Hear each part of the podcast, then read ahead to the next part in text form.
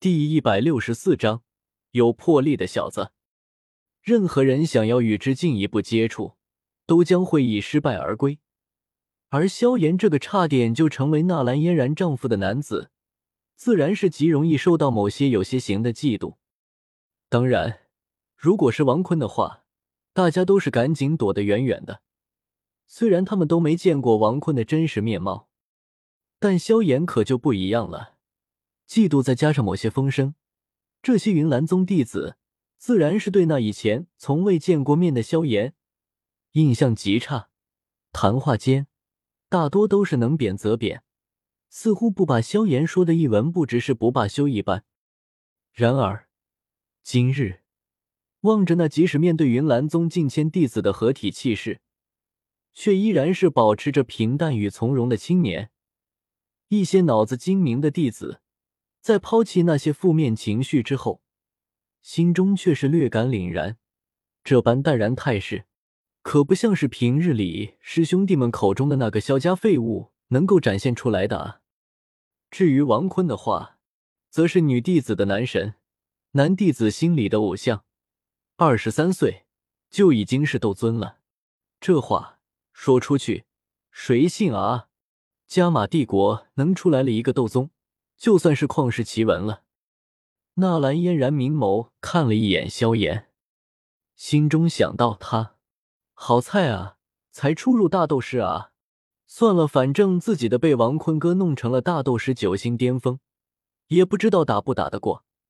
这一年时间，自己可是没有好好修炼。跟王坤哥，纳兰嫣然又想起自己跟将近十个的绝美女子。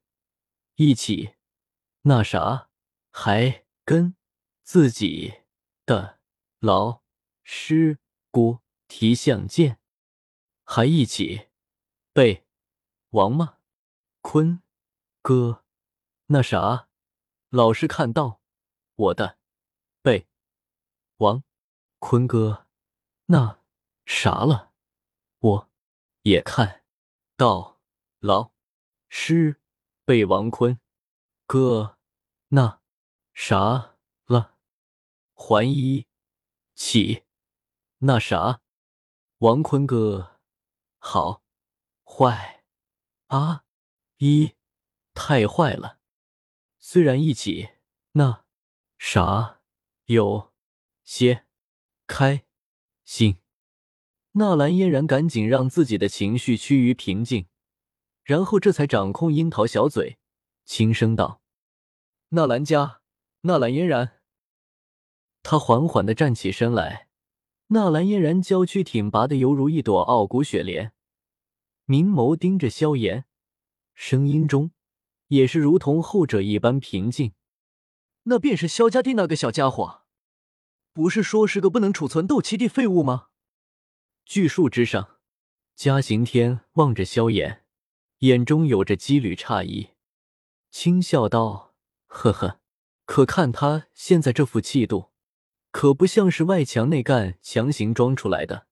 而且，就算是装地，能够在云岚宗那些老家伙特意组合而成的整体气势中保持这般从容，那也不是普通人能干得出来的事啊。”距离嘉刑天不远的法马微微点了点头。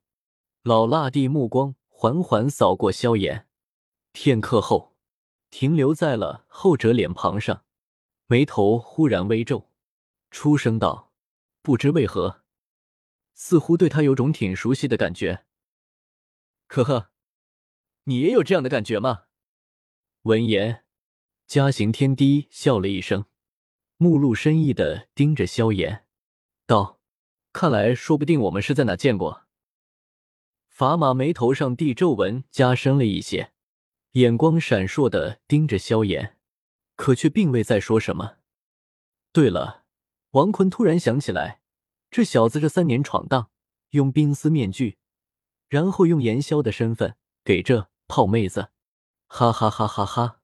好吧，主要是为了方便修炼而已。嘿，纳兰老家伙。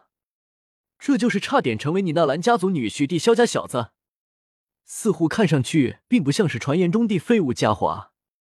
这般气度与心性，在我所见过的年轻人中，可没有几个啊。纳兰杰不怎么在意，反倒是嚣张说道：“呵呵，你们一个个就是馋。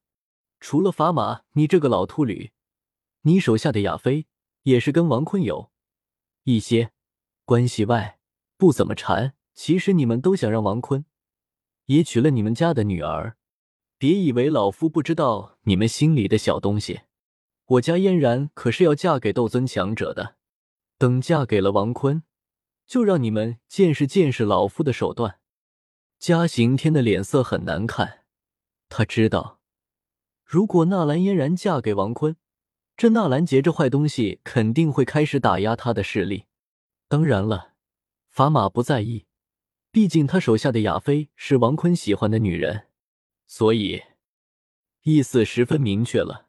纳兰杰，你敢动我吗？我手下可是亚妃，可是王坤所爱的。女人，但是其他人的话，就纳兰杰可以无情打压嘉行天了。嘉行天若是不能讨好纳兰杰，恐怕就会被纳兰杰给虐得特别难受。毕竟他的女婿可是斗尊强者，凌驾于加玛帝国的所有人之上的存在。